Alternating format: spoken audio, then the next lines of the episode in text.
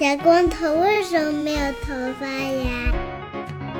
请听《世界莫名其妙物语》。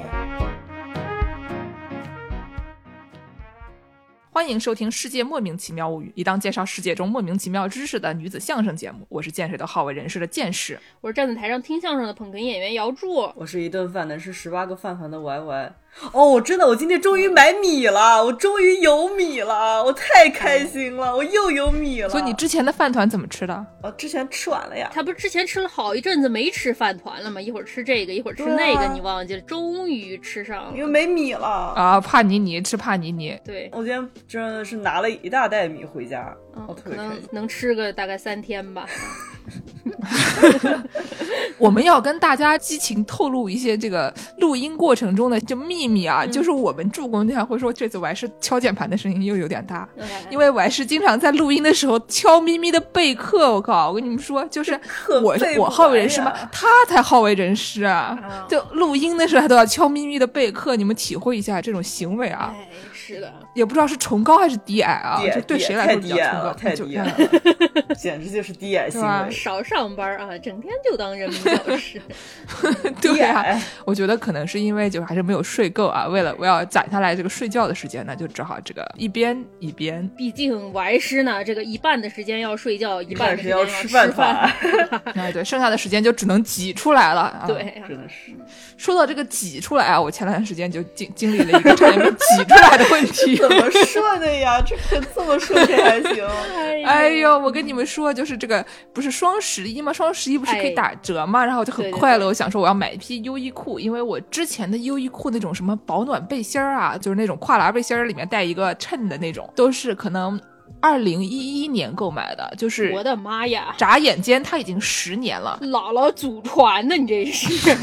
对，优衣库的衣服特别过分的是什么？它洗不坏，就是你你甩洗也洗不坏，而且就是我们都在美国用那种什么烘干机啊，就是那种非常往死里造的那种行为方式啊，都不是好好的晾它，而且我穿的也很多，但它就是不坏，你知道吧？还是分吧，可能那时候的健身买这个系列还可以，我这两年买的 T 恤也基本上不是特别行。T 恤我觉得可能棉的还是会有一些，那玩意儿它毕竟是化纤的，它化纤的可能就比较的比较黑科技。塑料的，塑料的，对呀，所以说就是现在总算给它洗透了，你知道吧？就是它已经就是那种感觉可以作为纱窗使用，没有没有那么严重啊，就是洗的比较 比较薄了，所以我就想说，哎，我去买一批新的这样的衣服，哎，然后我一看上面写着 M 号。我想说，那我再买 M 号就是了呗，因为我在美国一般是买 S 号，在这个日本我会要买 M 号，所以我一看这个东西是我十年前在中国买的，那我就买一个跟十年前在中国的码一样的号，挺好。然后呢，这衣服就寄到了，这衣服呢，我买了两件 T 恤，两件那种就是保暖内衣那种 T 恤短袖了。一个那种就是像运动背心那样的那种形状的衣服，嗯，然后呢，还有一个这个我刚才说的这种跨栏背心的那种，里面也是带衬的，这两件都是带衬的。还有一件长袖的保暖内衣，反正一共五件衣服，只花了三百块钱，好开心啊！然后呢，这五件衣服里面每一件都是 M 号，四件穿上正好，还有一件差点给我勒死，就是真的就是穿上我穿到脖子那儿，我就给它拿下来了。哦，我就想问问，就是。肩膀都没过气，对，我买的这件是童装吗？朋友们，就这衣服就是我穿都穿不上，它都是 M 号，我根本就穿不上。我还看半天，它上面的确写的不是童装啊。哎呀，你可能是买了四件衣服，最后一个买的那个是个袖套，你没发现？对，对，就可能他送来之前，先是谁把它放到那个开水里面去烫了一下，还是怎么着的？反正让它缩水了啊！哎，就是穿不上啊。然后我就发现我这个码越穿越大，我本来是穿小号的，然后去趟日本改穿中号了，再上趟中国改穿大号了，就是 meanwhile 我这个人的，哎，我其实我也不知道我有没有变胖，我看是没有吧，我觉得。你肉眼看起来不是啊，但是呢，前段时间 那什么火眼金睛能看出来。前段时间就是我妈给我了一个秤，她是好像什么抽奖中了一个那种什么小米体脂秤，然后我就很开心，我上去就是称我的箱子，然后就就称称我的箱子的体脂多少。但是呢，就是我后来就称了我自己，发现她说我体脂百分之三十，你知道吗？嗯，哦，体脂一般不准的。什么概念呢？我跟你们说，就是这是一个什么情况？我是一个一百二十斤的女的，嗯然后她跟我说我有四十公斤的肌肉，哎，然后呢有百分之三十的体脂，所以就是六十乘以百分之三十，十八公斤，对吧？四十公斤的肌肉，十八公斤的体脂，还有水，剩下还有两公斤左右的骨头。我就请问一下，就是我都不知道我从哪里问起，你知道吧？就是我我我勉强知道你说这三个加起来的确是六十，没错，就十八加哎二加四十，的确是六十啊，这个没错。但是我就想问问哪位朋友身上真的只有两公斤的骨头啊？我觉得我一个头都不止两公斤啊。而且就是除了骨头和肌肉还有肥肉之外，外面它不包一层吗？您这 对，就是我我这人也没有内脏是吧？我这人哎根本就是大肠什么都没有啊。然后呢，这个什么头发也没有啊，皮肤也没有啊，血也没有。纯肌肉，哎，反正就是一个身上一点水都没有的人，我觉得我这个，哎呀，哎呀，两米多纯肌肉，我的妈呀，哎呦！怪吓人的这事儿。然后我当时因为这个优衣库的衣服穿上了以后，发现就是根本穿不上，我就对我自己的人生产生了怀疑，我就去看我这个码是不是买错了，因为其他几件呢，就是我想象它应该是有一点儿宽松的，嗯，但是呢，那四件衣服里面只有一件是有一点儿宽松，另外几件就是那种正正好。哎就是非常的正好，比跟我想象的不太一样。其实我想买的更加宽松一点儿的，嗯所以呢，我就想说，我是不是买错了？然后我就去这个码数里面去找啊，然后发现这个码数我看不懂。为什么呢我？给你们形容一下他们这个码数是怎么回事的啊？嗯，它是一百五八十 XS，就是最小号的这个是一百五八十，哦，幺五零八零对，幺五零八零，然后呢，幺五五八五，幺六零九零，幺六五九五，幺七零一百，幺七五一百零五，幺八零一百一，然后幺幺八零一百一，这个是叉叉叉啊，X，我他妈一百二十斤，那按照他这 他这个比例，我应该一米九，不是，这也不是体重呀，不是，但是就是，那你说他是什么？他是胸围。哪有人一百一十的胸围的？一米八的女的，一百一十的胸围，哎呀，谁这个胸围它应该是下胸围，它不能是上胸围的。呃，我给你找一下哈，这个东西我今天专门研究了，咱们这个中国的这个尺寸是有一个标准的。它第一个数字这个一五五一五零，它这个是表示你的身高；它第二个不是你的体重，它第二个如果说指的是上装的话，说的就是胸围；下装指的就是腰围。但是我不能理解，就是你说八十到九十五之间的胸围，我是可以理解，但是一百一的胸围，一米八、一百一的胸围，这个感觉挺奇怪的，谁能有那么大胸围啊？整个体重上去了，胸整圈会也会厚。对啊，人会变胖这样的感觉。嗯，但是就是它是有一个中国国家标准化管理委员会发布的有一个服装号型女子的一个国家标准，它好像有一个特别细致的一个研究，就说这个把人还分成了四个形状，不同的体型，大概就是有 Y 型、A 型、B 型和 C 型。哦，这个我知道，就好像一般大家都是那个一个什么 A 吧，一般买的衣服都是 A 比较多，其他的形状的比较少。对对对，因为 A 型是普通人的身材嘛，就大概是你这种胸围和腰围差数在十四到十八公分之间这样的。啊，其实我点进去看了它这个标准，它有非常细致的，比如说什么广西地区。这个身高的人，他的各个尺寸的排布是什么样的？比如说这个地方哦广西地区什么身高的人最多，这个身高的人他胸围是多少最多？所以说他可能这个 XL，可能有的人他个儿高的，然后他也比较壮实一些。像我姥姥啊，我真实的姥姥，我姥姥可能真的就是一名一米八，然后胸围可能有个一百一的这么一比较胖的这么一个老太太。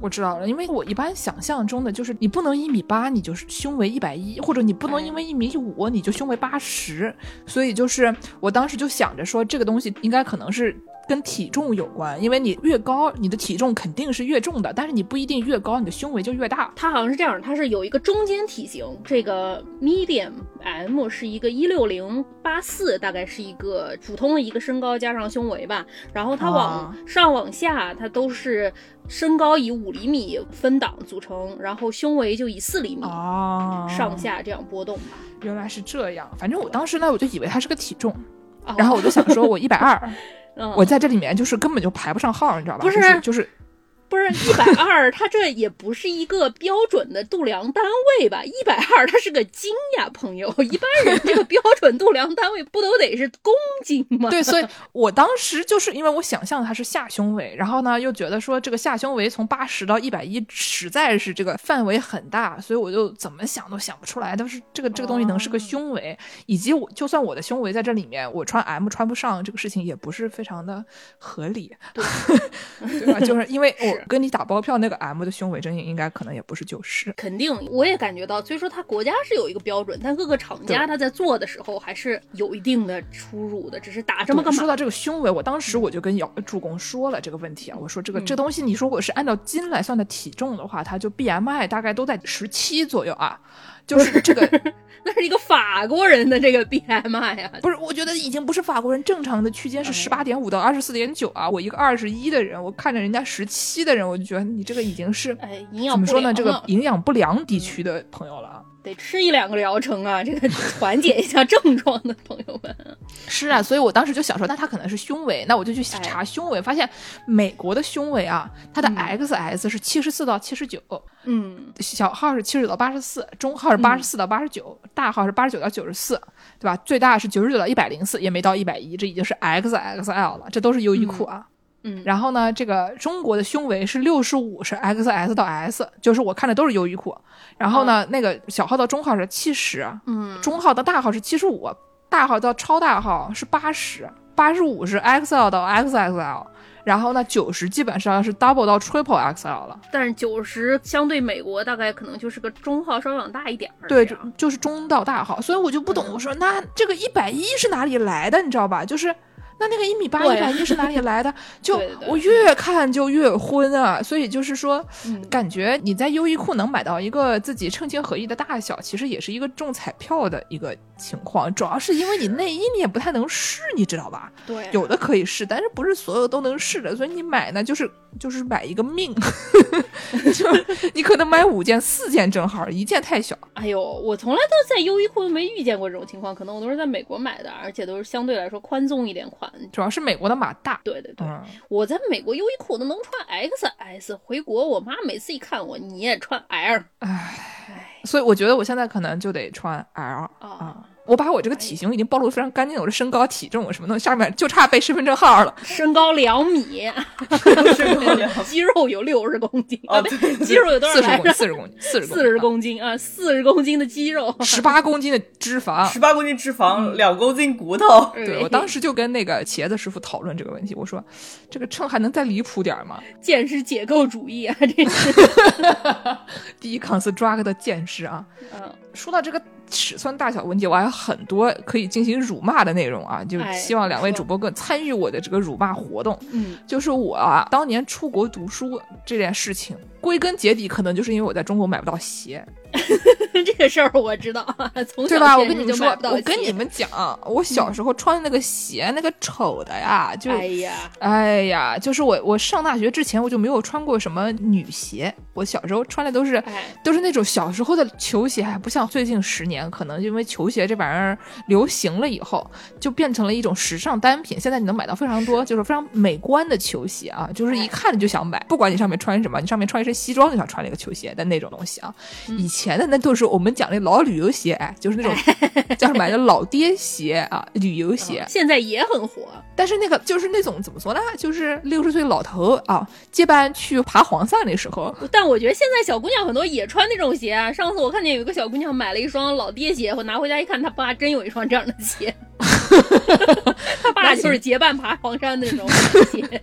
啊，举着那个小旗子啊，对，哎，反正就是就是那种感觉，就是怎么说呢，中年人啊，偏老的一帮的朋友们穿的那些东西。然后我一个十四岁小姑娘，我哪受得起这种待遇，对吧？但是我就是我，不然我穿什么呢？我小时候就是可能小学五年级，我的脚就是三十九码。嗯，然后小时候是三十九码是个什么概念呢？就是现在可能很多人去那种，比如说国营一点的商场去买鞋，你会发现最大三十八、三十八点五，对，女鞋相对来说是的哈。对吧？就是三十九是没得的。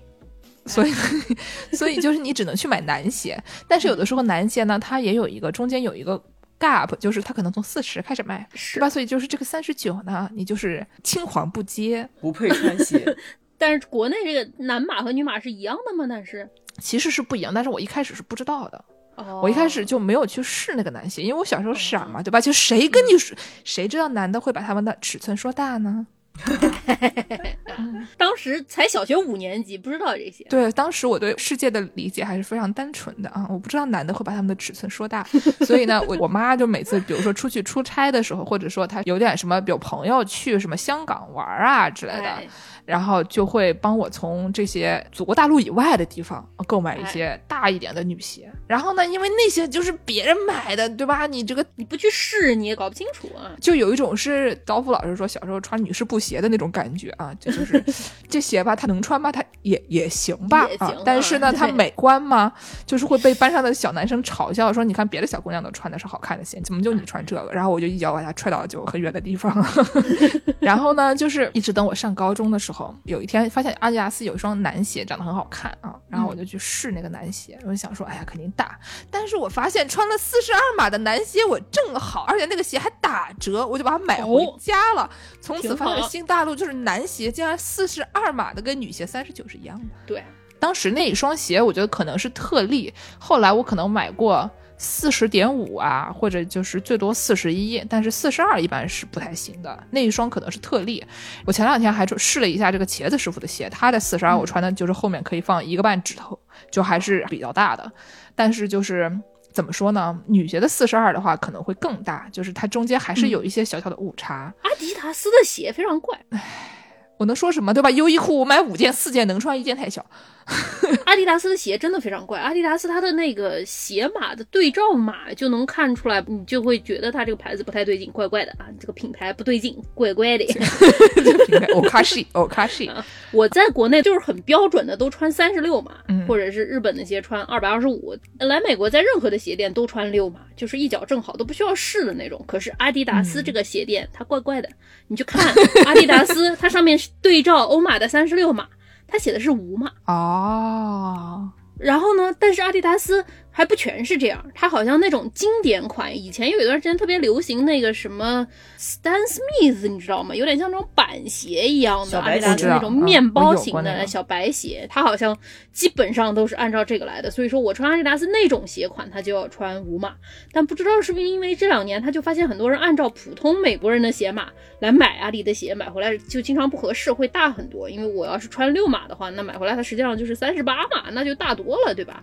所以它现在新出的这个什么 Ultra Boost 这种跑步鞋什么的，就又回到了美国的普通码，所以它是一个薛定谔的鞋嘛。唉，所以要那个阿迪他那个网上就是有一块是专门告诉你这个 size 到底是大还是小的，我觉得那块特别有用。你就看到有的人激情辱骂，说你这个鞋码不对啊，然后就有的人就在说啊这个鞋码很合适，然后就基本上五个评论里面，你发现一半激情辱骂，一半说合适，你就会开始在觉得嗯我到底要买什么码呢？对，因为它的实际上的码数和它的这个 sizing chart 的这个码数对照表是有的鞋能对上，有的鞋对不上，这个事情就非常的困惑。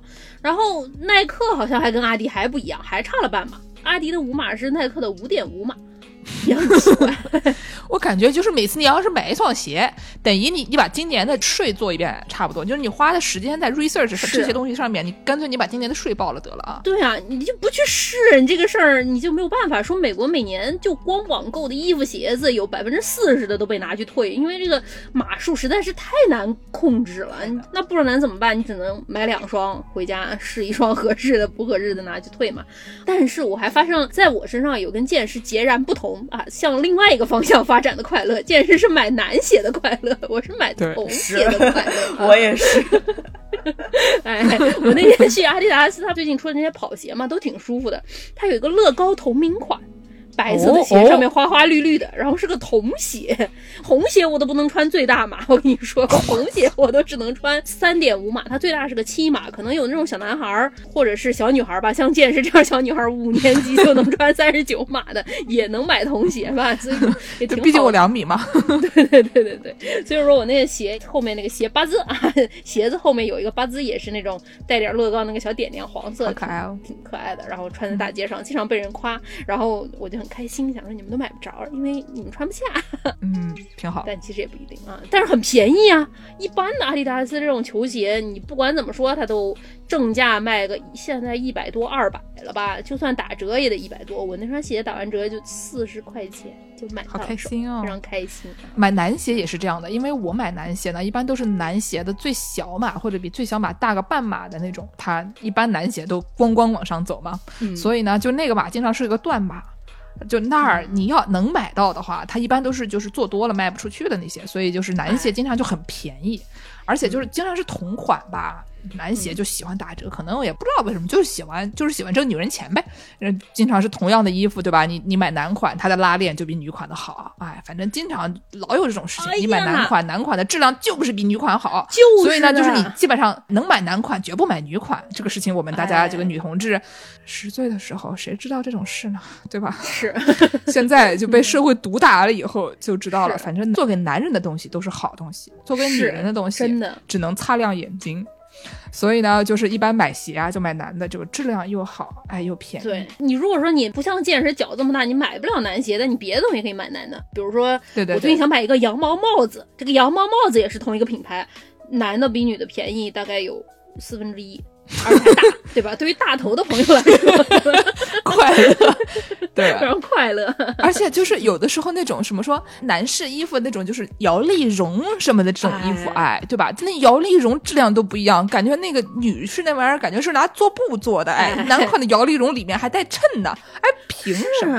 啊，可气人，哎。哎随便吧，随便吧。这个事情就是，如果听我们的节目的朋友还有人不知道这个事情，如果您比较年轻，还没有遭受过社会的毒打，建议您以后就没事不要买女装。能买男装就买男装，哎，对对对，但是我觉得小作坊，就比如说什么淘宝店家啊，你有一些应该还是挺良心的，就不一定这样。这很多大牌子这样。但就一个题外话，那个男款就像优衣库，它那个 T 恤领子越做越小，就很憋。哦，是是是那样的，话，其实有一点啊、但是有些女款它也越做越小，对吧？就这个是你看款式的东西就就不一定。领子越做越小，他说的是领子越领子越做越小。对于大头的朋友来说 也是可能卡在脖子那儿。上也上不去，下也下不来，这个事儿就只能当个头巾在那儿甩，你知道吧？是，而且我觉得就是在比如说欧美国家的朋友们，嗯如果衣服本来就不是那么便宜的地方的话，就是还可以多看看这个 vintage 的那种，就是古着店里面的衣服，经常那些衣服质量就很好。那六十年代的衣服穿到现在也不会坏，然后那可能人家也没穿几次，你洗洗干净回家就是这又是一件，对吧？我现在经常穿一些我妈二十年前的衣服，然后就被人夸说，哎，这衣服不错，然后说我妈二十年前的现在还没穿坏，你说说对吧？挺好的。哎，说到这个鞋码，我来给大家倒一倒啊，说这个鞋码有什么历史上搞笑的事情啊？这个是我今天现查的，而且它实在是过于复杂了，所以我今天只能 freestyle。如果 freestyle 不出来，大家就包涵一下，我就再查一查资料，再给大家读一读哈。首先，哎，先说这个英国的这个鞋码，英国这个鞋码据说是从古罗马来的。说古罗马人以前不是要给你做那个草鞋吗？做草鞋的时候要量脚长，他用什么量呢？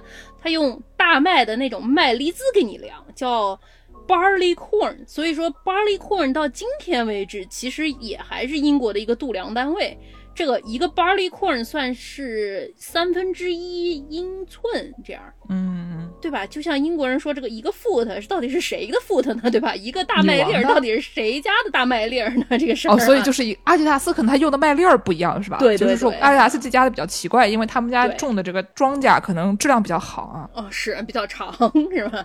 呃 说这个东西是十四世纪的时候英国的这个国王。Heirloom 大麦，啊、对对对对，十四世纪的时候，英国这个国王就规定了，说这个大麦粒儿就是我们这个量角的这个专门的单位。后来说是这个大麦粒儿给规定，就是一个大麦粒儿等于三分之一个英寸。然后欧码一般是法国码，哦，所以这个法国的码呢，它是又有一个不同的单位，有一个单位叫做这个 French point。好法国点儿，那可能叫 French point 这玩意儿不叫 French point 啊，叫做 Paris point。哦，Paris point 巴黎点儿，这个 Paris point 是三分之二个英尺，What？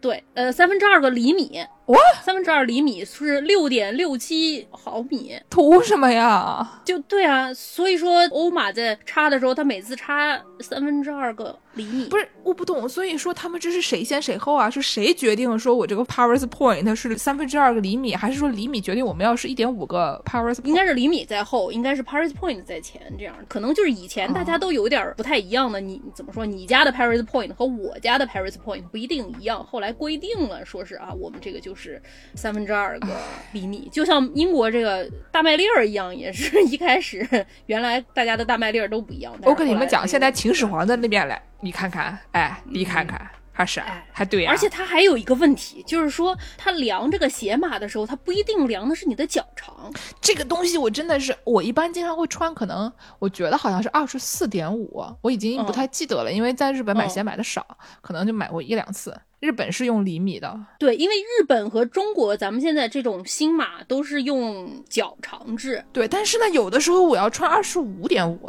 就很奇怪，就是说它那个量起来，它有的时候量的是你，有的时候量的是鞋。对，它量的是鞋楦，鞋楦就是那个你一般做鞋的时候不得有一个脚形状的那个东西吗？把它给塞在皮革里，然后照着它敲出形状来。你穿一个鞋，你不能说跟脚正好，总要留个半指这么大，你走的才舒服，对吧？所以说这个欧美制的这个鞋码，它都是量的是鞋楦。就哎呦，对啊，所以说我就搜资料的时候就看到这个非常多乱七八糟的这个东西，就让我。非常的困惑啊！什么英国的这个鞋码是三乘以脚长再减二十三？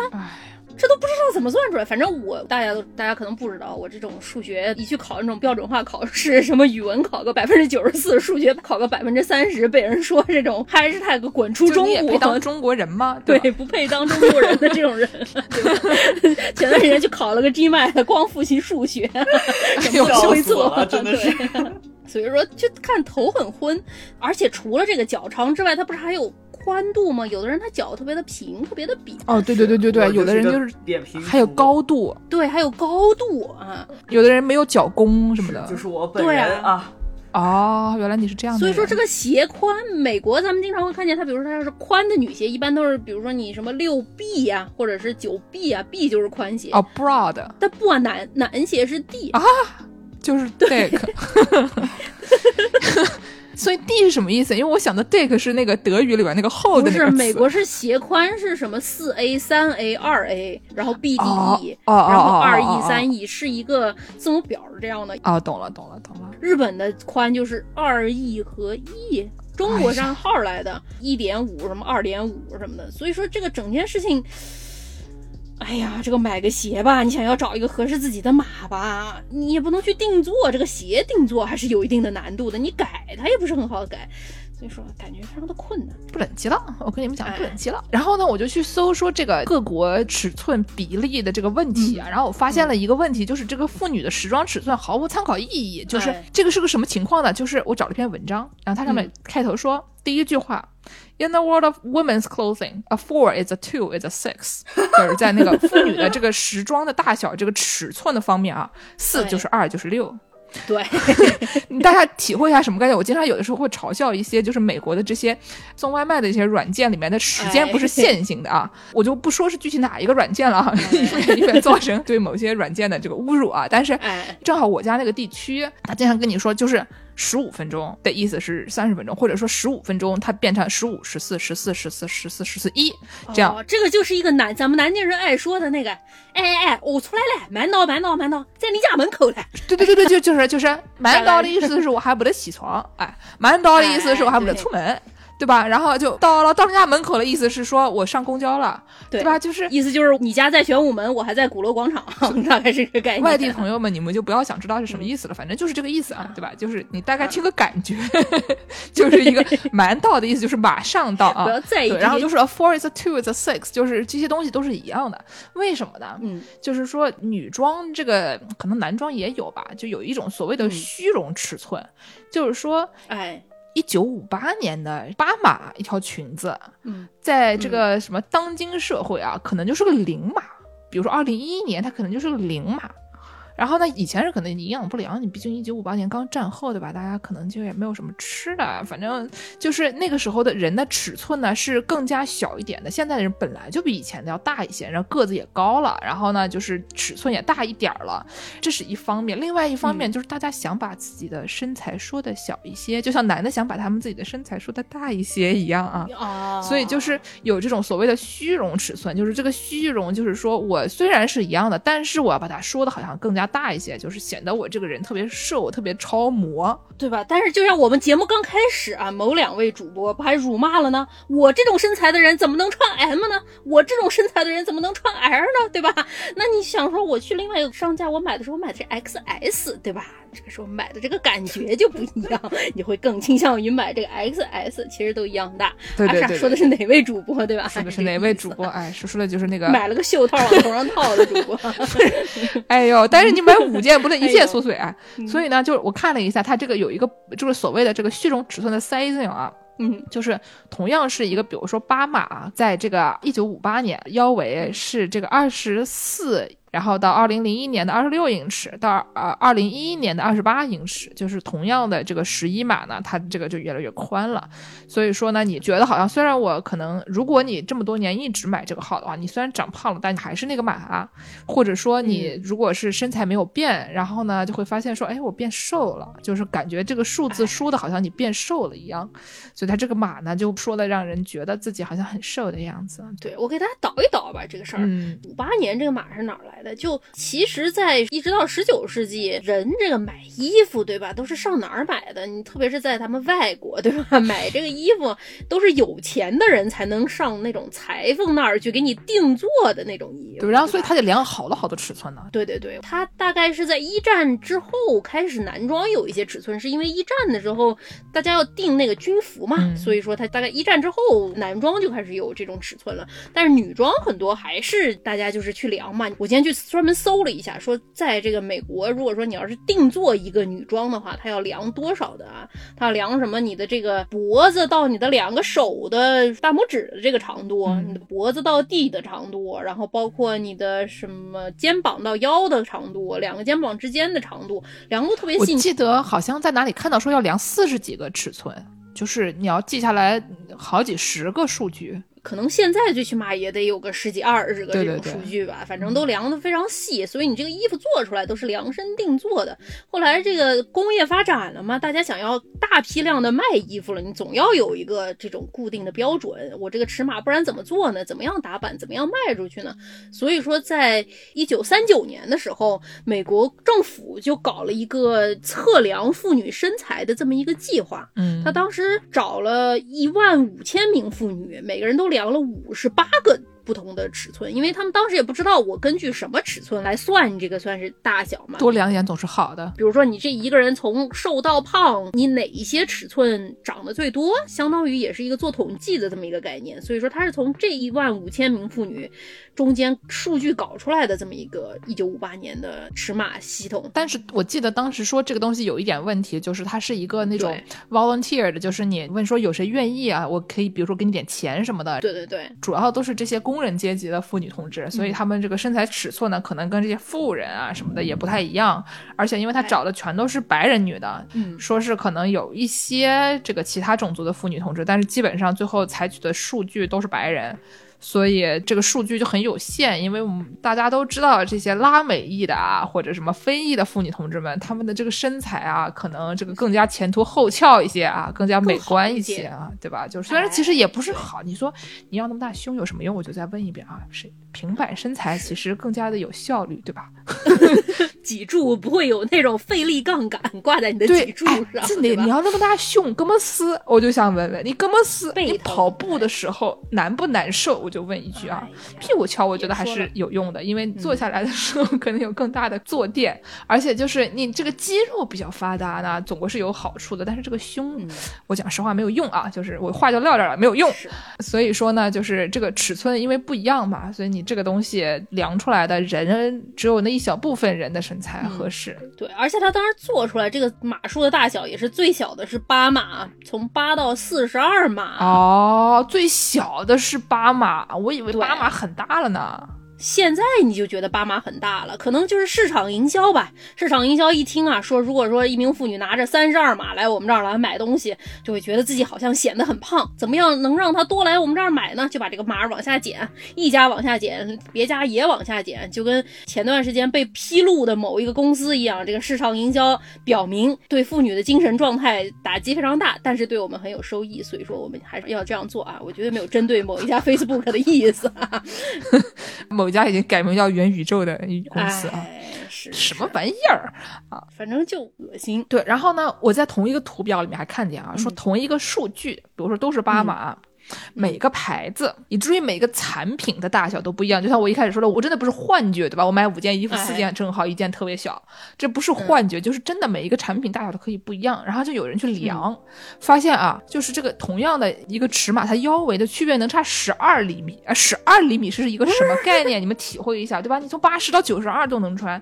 然后呢，就他还说，同样是 Gap 的衣服，Gap 底下有几个副牌，大家都知道，有 Gap 他本人，还有这个 Old Navy，Old Navy。对对对，特别便宜的 Old Navy 啊，对对对，Old Navy 的那些什么什么睡裤啊，什么拖鞋哈，真的就是跟不要钱一样，两块钱一件。对对对，我有一次钱包在外面掉了，突然银行给我打电话过来说：“喂，啊是你啊，刚才在 Old Navy 买了三百块钱。”我一反应，你刚才才在 Old Navy 买三百块钱，我疯了吧我？我在 Old Navy 买三百块钱，我把店里包圆了还是怎么？真的，Old Navy 可以买一百五十双拖鞋啊，真的含税啊。三百块钱大概就是将近两千块钱了，还是挺多的。因为这玩意儿是一个十几块一件的地方，你买两千块钱，对吧？真的就是一箱一箱的搬。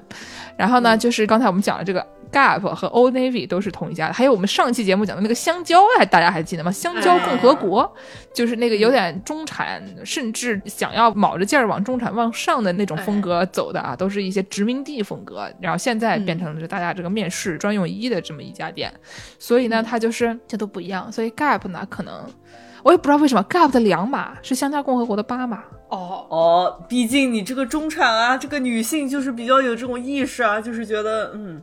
嗯，我也不知道该说什么了，反正优衣库买五件四件能好正好一件太小啊，所以我就想问一个问题啊，我觉得这可能已经是一个黄笑话了，但是所以尺寸到底是重要还是不重要啊？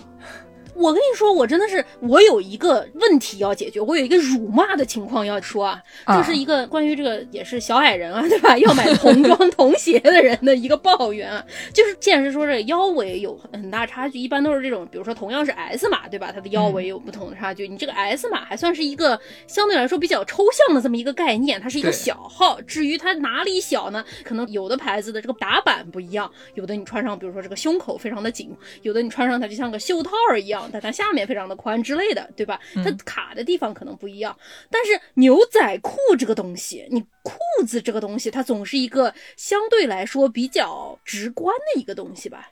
你懂我意思吧？你就无非就是一个腰一个长，对吧？是你要是在什么李维斯买男士的牛仔裤，它就是有两个纬度的。比如说你这腰围三十三，它就有不同的长度，对不对？嗯。但女装这个东西它就是没有的，它只有腰。我知道，所以像我这种身高两米的人，我到中国买裤子永远都是七分裤。所以你身高两米呀？对呀，我在美国买裤子，我只能买七分裤啊，买回来它到脚踝，这个事情是不是非常尴尬？哎呦，真的，最离谱的是，我前段时间去买这个卫裤、卫生裤，就是一个运动裤。哎呀，愣是买不到码子。运动裤、运动裤、卫生裤什么鬼？就是我牛仔裤平时都穿二十五码，这也不算一个非常小的码，对不对？还算一个正常的码数。我跑去看那个卫卫生裤，他们的这个最小的码，经常这个腰围是二十六，最小的你也穿不上。那这个你不穿小的，你要是穿大的，那它就拖地。我终于找到了有一家这个店买了，好像还行。这家是一个好像是那种面对青少年的这么一个店吧，反正进去看里面都是十几岁的小姑娘在。Urban Outfit 吗？不是，就是那个什么 Brandy Merville 吧？啊，我见过，我见过。嗯，对对对。然后我去了之后，他家这个裤子是均码的。我从来没听说过裤子卖均码，就日本衣服的概念吗？但是日本人长得一样啊，日本你看满大街的人都穿的一样，长得一样。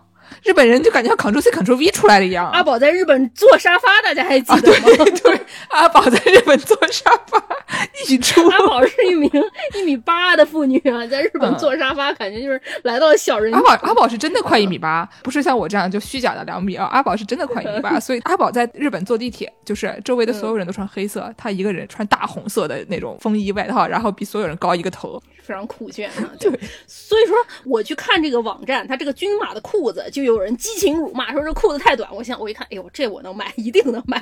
买回来一看，这个腰啊，你但凡口袋里放一手机，走两步你就穿成了那种饶舌歌手，对吧？这个形象啊，这个最后我居然啊，一把年纪学上了缝纫。我给你们说，我自己在裤腰上剪了两个洞，往里面塞了一条裤腰带儿啊。不塞裤腰带儿这个东西，我基本上就不行，还学了锁边，不然这个绳儿越扯越大。我来搓一组魔纹布。学上了裁缝，哎呦，哎呀，我我也是，我是就是在美国买裤子呢，有的时候会长，但是经常还是比较正好的，因为我可能穿个二六二七，二十七可能会长，二十六应该正好。然后呢，就是因为因为女装刚才就说的只没有裤长这一说啊，就是反正你们女的你们自生自灭去就可以了啊，就是这么一个情况。然后呢，我到了中国就会发现说，因为中国女生基本上都比较瘦，然后呢，就是我就得往大。大的穿，我一往大的穿吧，就是这个长度就开始飘忽不定，就有的时候长，有的时候短，经常就也不知道为什么穿出就是大一点，难道不应该长一点吗？但它更短，就。这这也不合理呀，对吧？就不能动脑子，你不能想，你一想就输了。所以，哎，还好美国很多那种女装店，它都会提供一个改免费改裤长这么一个服务吧。但是，那你就想，他为什么要改裤长？而且你这裤子如果买了回去，你改变想法了，你想拿去退，那你也不能退啊，因为你已经改了裤长了，这个事儿，对吧？就非常的困难。而且我还专门搜了，有一个美国老裁缝还上来给大家解释说，这个女装没有两个维度，是因为有的种族的妇女们啊，她这个身材。的曲线不太一样，所以同样腰围的人，她这个臀围差的比较大。所以说，如果有三个维度呢，那就没办法搞了。所以说，你就给我们一个维度啊，我就没懂了。你这个道理我根本就没有听懂。哎，等于说男的长得都一样还是啥？呃，我觉得男的可能没有那么大差别吧。我还专门今天咨询了我身边的男性朋友，我说你平时买衣服有这种什么 胸卡住了腰下不去吗？或者是什么肚子卡住了腿长不够之类的？可能男生买衣服普遍来说老大了买。如果您不是那种特别讲究的那种男生，一般都是买相对宽松。最近又流行这种运动风、休闲风嘛，所以说可能相对更容易一些。对我现在也开始走这种就是铁 T 风，反正就是不反了，反正上面穿一个，上面穿一个帽衫，下面穿一个那种就是秋裤，对吧？就刚才说这种卫裤、卫生裤、卫生裤啊，就是为国争光去了。而尤其是你买男款的卫生裤啊，你买男款的秋裤，它还能带拉链儿，对吧？你侧边带有两拉锁，你。屁股后面恨不得还能有拉锁，哎呀，买男装真开心，真快乐，那么多拉锁，而且女装没有口袋啊，朋友们，女装的牛仔裤啊，对吧？他给你放一个那个口袋，你里面可能一个 AirPods 带个壳都装不进去，装不进去，你只能装一个 AirPods。我都放屁兜，屁兜有的是假的，有的那种外衣口袋它都不是真的，他为了让妇女买包吧，可能之类的，反正就哎呀，非常低矮这些行为啊。这两年 屁兜都没有，稍微好一点啊，有的屁兜是假的。不是。不是，我都不知道该说什么，这还有什么意思呢？没有什么意思，算了吧。气死个人呢。然后呢，就是刚才我们最开始说的这个胸围的问题吧。胸围的这个问题呢，就是说你每一个人的胸，就是下胸围啊都不一样，所以你这个 T 恤呢买的也不一样。但是这个胸会卡住的问题，它自然就不是说你这个下胸围的问题，你胸会卡住，你可能整个人是一样的，但是你是这个胸部会卡住，那乳房会卡住，是一个小朋友把头给伸到那个铁栏杆里，然后拔不出来的那个 感觉。对对对。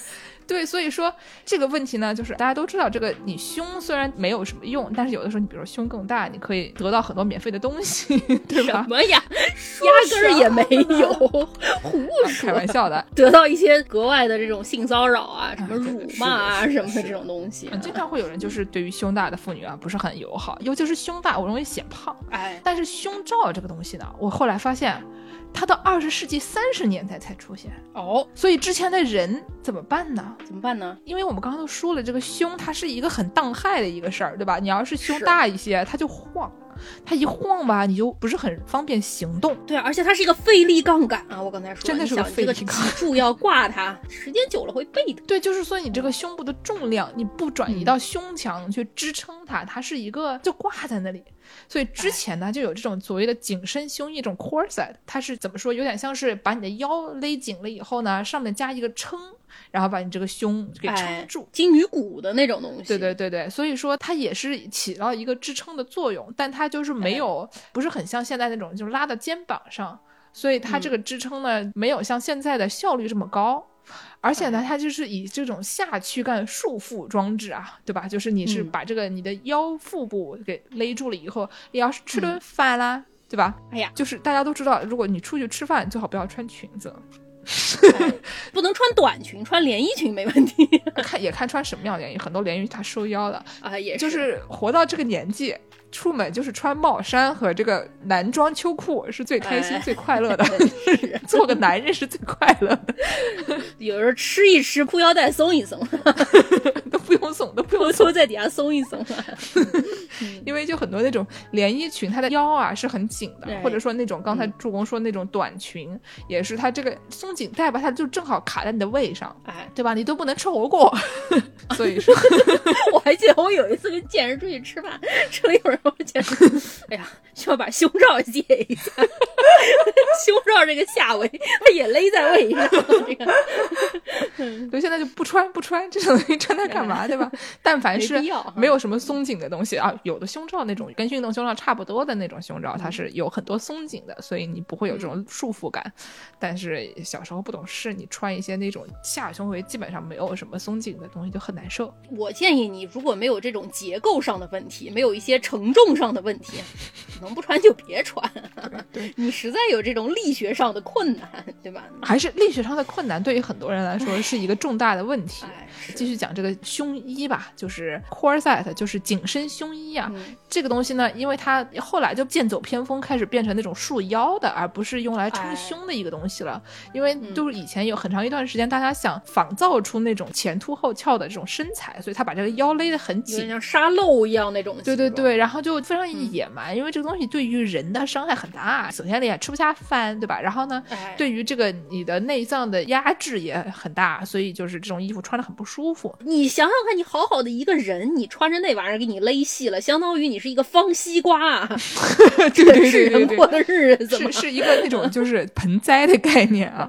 哎，然后呢，后来就渐渐十九世纪后期就出现了这种胸罩，类似就是从上面拉住的东西，这个重量转移到肩膀，从上面拉着，像吊桥，而不是底下那种弧形的这种桥底下撑住的，这种可能就更加有效率。然后呢，等到这个二十世纪一二战的时候，尤其是到二战的时候，二战的时候金属短缺，所以呢，就是有金鱼骨的这种底下有好多金属的这种紧身胸衣啊，就渐渐的就消失了，因为你实在是没有这个材料去做它，大家都拿去做炮弹了，就杀人了啊，不能用来给你做胸衣了，所以呢，就大家就开始做这种现代的这种布料上面拉住的这种胸罩了。嗯，首先它比较时尚。然后呢，它也更加有效率，对吧？你你身上穿的东西更少了啊，你吃饭的时候不会被勒死了，等等。哎，所以就是说我以前真的不知道这个胸罩这个东西是一个这么新的啊，就是说古埃及好像据说就女同志是会穿一个像是现在的可能二十一世纪初的时候流行的那种无痕抹胸。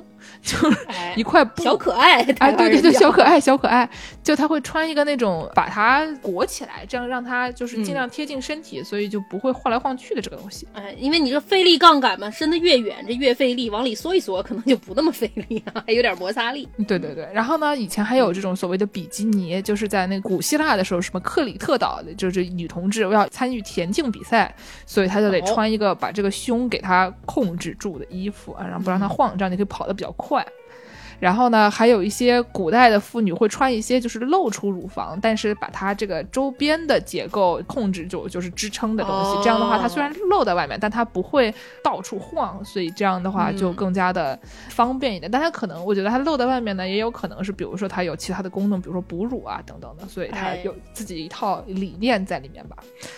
反正就是大家能看见现在古希腊那种什么雕塑啊，它经常会是有这种乳房带，就是带子以交叉的形式把这个乳房包起来了以后呢，上面再穿一个衣服，这样它一方面把它束缚住一点，显得挺拔一点，然后又不会完全暴露在外面的那种。哎，但是这种衣服其实都没得太大用，嗯，就是你盖黄它还是黄，它该跑还是跑，该疼还是疼，该疼还是疼。对，一直到在这个 corset 没有了之后，就发明了这种正儿八经的胸罩以后，这个妇女同志才总算是比较有一些支撑了，以后还是可以跑得动了啊。是。但是我觉得，其实现在的胸罩，你说它真的有多少的技术含量？我感觉我们中国女生可能好一些，因为就是大家胸大的没有比例没有那么大，就是大胸的人还是大，大胸的人还是比较倒霉。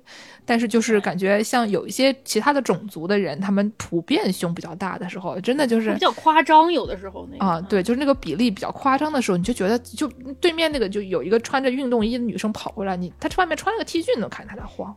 就我看着就疼，我就就是看着我就累啊，就觉得说什么时候能发明一个什么高级点的东西给？但是我们能说什么呢吗？我们连屁兜都不配有。哎呀。对女装有非常大的怨念，但是这个两米的妇女可以穿男装，像我这种小人国的妇女就只能戴戴男帽了，对吧？我有一次跟美玲两个人讨论这个头大戴帽子的问题，然后我突发奇想，想说这个我要量一量我这个头围有多少嘛，然后我就拿了一根这个数据线在头上最宽的地方绕了一圈，想把它给展开来量一量这个头围有多少嘛。在我展开的那一瞬间，美玲说：“乖乖。” 哎呀，伤害性不大，但侮辱性极强啊！其实我也就五十八，就是最大的帽。啊，你是五十八哈？我五十八戴不下，真的吗？那剑士怎么头比我还大？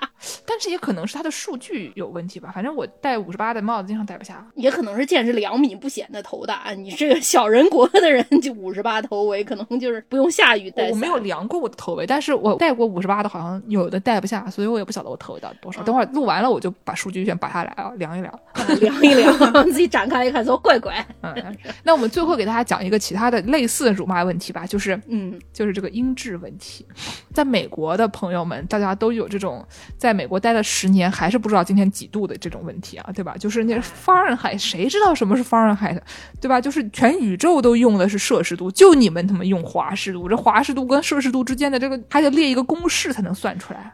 然后我就只能说非常模糊的知道说九十度挺热的啊，六十度有点冷，三十度可能一般都下雪。就我只知道这个以三十为区间的这种度量衡。没有什么意义，对，就是一种感觉，就是一个感觉。然后呢，就是最近我为什么想到这个音质问题呢？就是我们之前如果大家经常听我们的节目的话呢，去年有一期节目讲这个《刺客信条》，《刺客信条》当时出了英灵殿，然后呢，我们找这个猫师傅来给我们说了说这个相关的历史话题。然后呢，哎，说巧不巧，猫师傅的导师啊，从这个欧洲大陆来了中国，哦，然后呢，就成为了一名在这个中国的大学的这个客座教授，人民教师。啊，人民教师。然后呢，这名朋友呢，非常的欢乐，他有非常多源源不断的段子。比如说呢，其中有一个段子就是说，他啊，听说中国的国际航班嘛，就是有重量限制。然后呢，说别的地方一般都是二十三公斤。嗯，别人跟他说了一个，你你最好装二十公斤，因为他好像有什么国内转机的航班吧，或者是反正他就别人跟他说了二十公斤，然后想说行吧，二十公斤，那我就装二十公斤。然后他装了几本书以后，发现哎满了啊哦，然后他就想说怎么会这样呢？然后他就带了一箱，可能也就三件衣服、五本书就来了。然后来了以后，发现他当时把那个秤调成了磅。哦，那是一个什么一公斤等于零点四啊？不对，一零点四五四，零点四五四，对对。总之就是，他就带了二十磅的东西来了。那还挺少的。哥们儿说：“哎呀，马上我是不是要买件羽绒服啊？我没有衣服。”然后呢？那我就跟助攻说了这个音质问题以后，助攻说他在这个上班的时候啊，经常啊，音质问题啊，哎，我们先给大家导一导这个现在用的公制是哪来的吧？这个公制也非常搞笑啊，说这个以前大家不都是用这个英制的吗？后来在法国大革命之后，一七八九年之后吧，到九九年期间这十年，这个法国大革命成功了，革命者这就想说，我们要搞一个跟以前不一样的东西，我们就发明一个这个公制嘛。这个十进制不是一个非常简单合理的东西吗？对对对不是非常正常的东西吗？所以他们把这个长度也好，重量也好，什么都变成了十进制。除了长度和重量，他们还发明了一个公历出来，就是规定说一天是十个小时，一个小时里面有一百分钟，每一分钟里面有一百秒，就是把这一天的时间重新规划。最后还说你这个一个月、一个礼拜我也按十天算，意思就是什么呢？就是搞死你们这帮子信基督教的人，让你们算礼拜天，我给你们搞十天一个周末，你们算去吧，哎，算也算不出来的。那倒是蛮快乐的啊。当然这个到最后没有成功啊，但是它的这些什么重量啊、长度啊都留下来，留到了今天。但是其实美国为什么它还留着这个音质啊？美国这个音质是一个历史遗留问题。其实美国当时刚建国的时候。托马斯·杰弗逊师傅本来就想搞一个公制的，但是法国公制还没有流行开来。杰弗逊师傅他当时在建国的时候在讨论啊，说他们这个美国要用什么样的度量衡的时候，他自己推出了一套这个系统，他就是想搞十进制，但是当时没有公制嘛，于是他发明了一个，他发明的这个就有一些他自己发明的这种单位，就是杰弗逊简称节是吗？一节两节 一节一节啊。他说我这个以后一尺变成十寸。十寸也还合理吧，然后说这个十 feet 这个尺再往上就变成 a decade，decade 再往上就是一个 rule，然后一千 feet 就是一个 furlong，然后一万 feet 不要讲了，我不想听了。个 mile，他搞了一套完全是全新的东西出来，但是当时国会的人跟剑士的反应是一样的，不要再讲讲了，我不想听了。了。哎 所以说就就失败了。美国这个可能搞不成公制也是命中注定啊。杰弗逊师傅第一次自己提出了这个没有搞起来，他就听说了法国人搞出了一套公制，他想实行这个法国的公制，那也不错。他就找了一个法国的植物学家，本身就想来美做研究的这么一个植物学家，叫他给他带一个标准公斤，就是以前那种标准公斤就是一个金属的块儿嘛，就等于说是一个度量衡，它本衡。结果这个哥们儿他带这个一个公斤的时候来美国路上被海盗。劫持了，截胡了，劫持了，翻船了，然后这人就去世了。这个公斤也没有来到美国啊。后来大概是到二十世纪的时候，大概六七十年代，全球都在搞这个公制化的时候，美国大家都懂的，这个什么东西都推行不下去啊。你搞一个什么东西，大家都表示我不要，我就是不行，我已经习惯了，我搞不出来的。主要是美国有五十个州，哎，也是一个制度上的问题 啊。不然你像这个隔壁的加拿大。他不就搞成功了吗？加拿大人少呀，哎，加拿大，而且他这个就你可以 N 搞。加拿大的这个公制实际上是现任的首相他爹土豆他爹老土豆搞，老土豆，哎，老土豆搞的。他爹当时就是 N 搞，因为当时美国其实也有一个转公制的这么一个 committee，但是美国人有 committee 也没有用嘛。加拿大人不晓得啊，一想着全世界人都在搞公制，我们也要搞公制，我们落后了可不行。所以土豆上来搞，搞的就很厉害，他就两三年内就把整个加拿大的所有的路牌都给换了，然后立刻就规定说你们这些什么制造商啊都必须要用公制。什么东西都得用公制，所以说就挺快的就把加拿大给转过来了，转了大概有十五年吧。八五年的时候，他们那个保守党上来了，跟美国文化差不多嘛，就有那种比较守旧的人就说我就不要，我就不行，我就不愿意，我不愿意换，我就已经习惯了，不行。不是都十五年了，就国家就不强制大家用公制了，就说你要是用英制也是可以，但是他其实还是做出了比较大的贡献。现在加拿大基本上已经不是很能看得到英制了，所以说总体来说还是公制，但是也有翻车的时候。没关系，反正他们那儿还能讲法语呢，对吧？就是你让搞公制的和讲法语的人到一起去，好像法语区这个公制搞得还挺好的 哦，因为法国来的。对对对，这渥太华的人，这些人讲其实讲法语的地区还是比较 liberal 的，都是一些在奇怪的地方的人。对对对，在八三年的时候，他们有一架客机啊，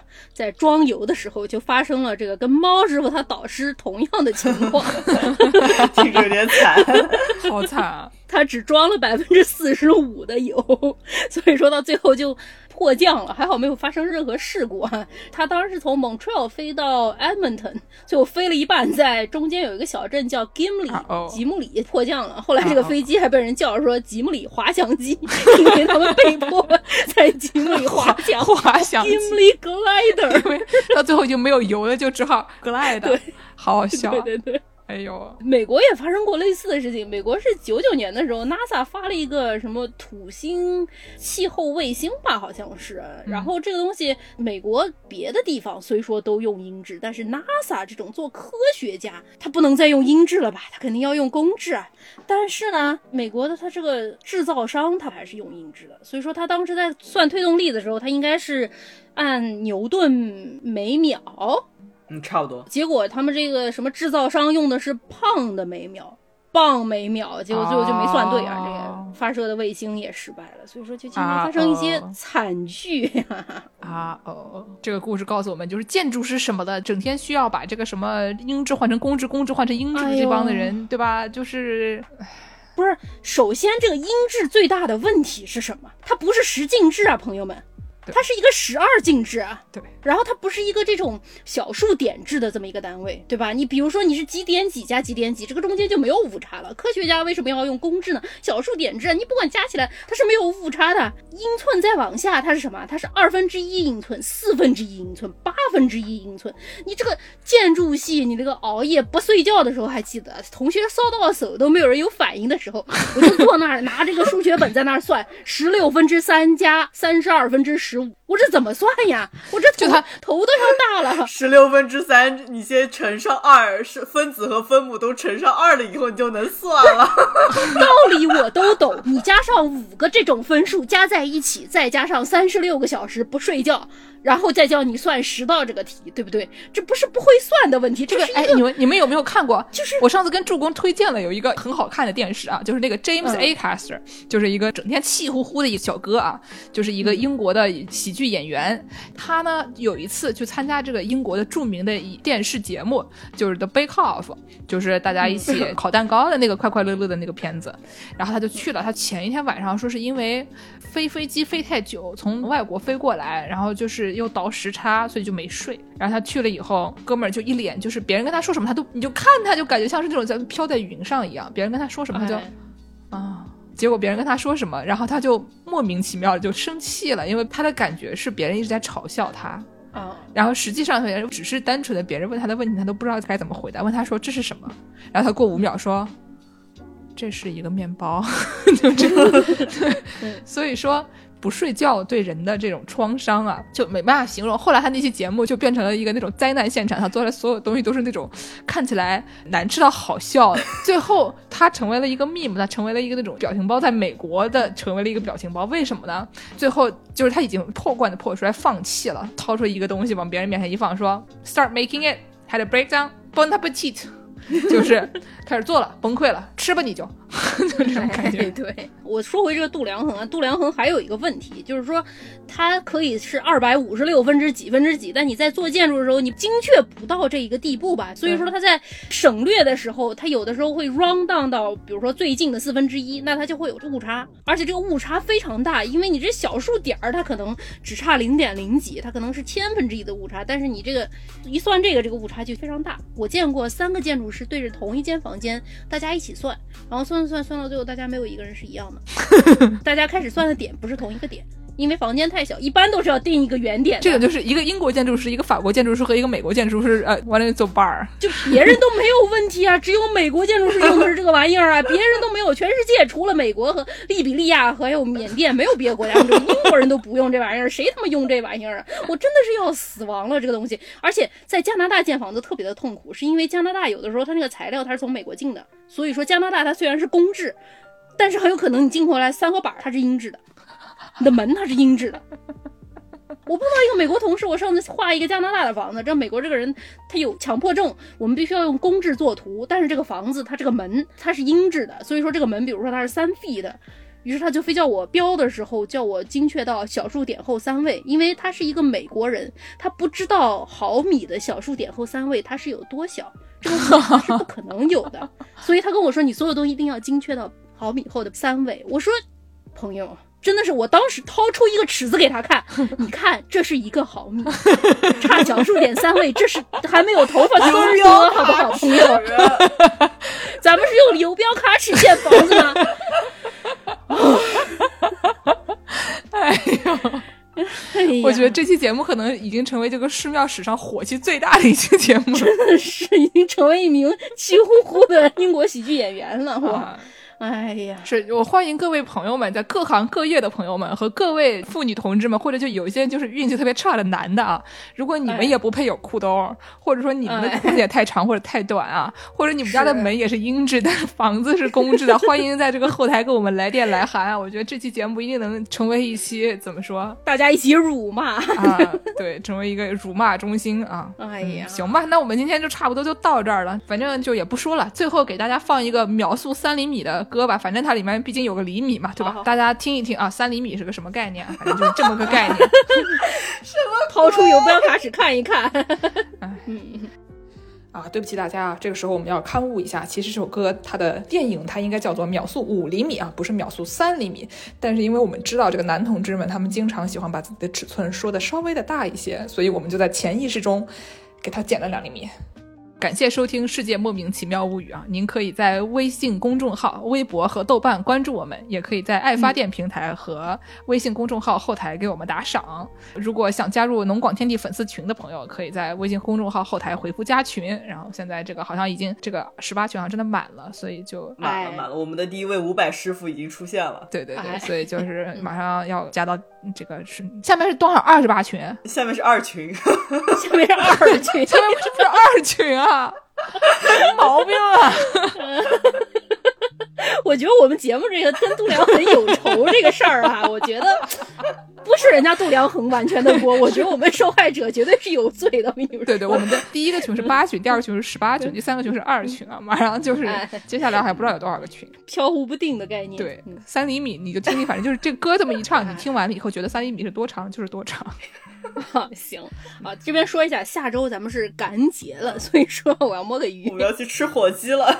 对，我们要去吃个火鸡。感恩节呢，这个如果有节目我们就给大家放一个，没节目呢我们就不给大家放了啊。也是个薛定谔的概念，对，薛定谔的感恩节。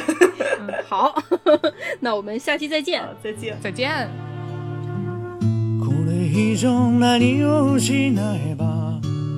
心は許されるの。どれほどの痛みならばもう一度君に会える One more time 季節よ移ろわないで。One more time ふざけ合った時間よ。食い違う時はいつも僕が先に折れたね。わがままな性格が。なおさら愛しくさせた。One more chance 記憶に足を取られて。One more chance 次の場所を選べない。いつでも探している。に君の姿を向かいのホーム路地裏の窓こんなとこにいるはずもないのに願いがもしも叶うなら今すぐ君のもとへできないことはもう何もない。全てかけて抱きしめてみせるよ。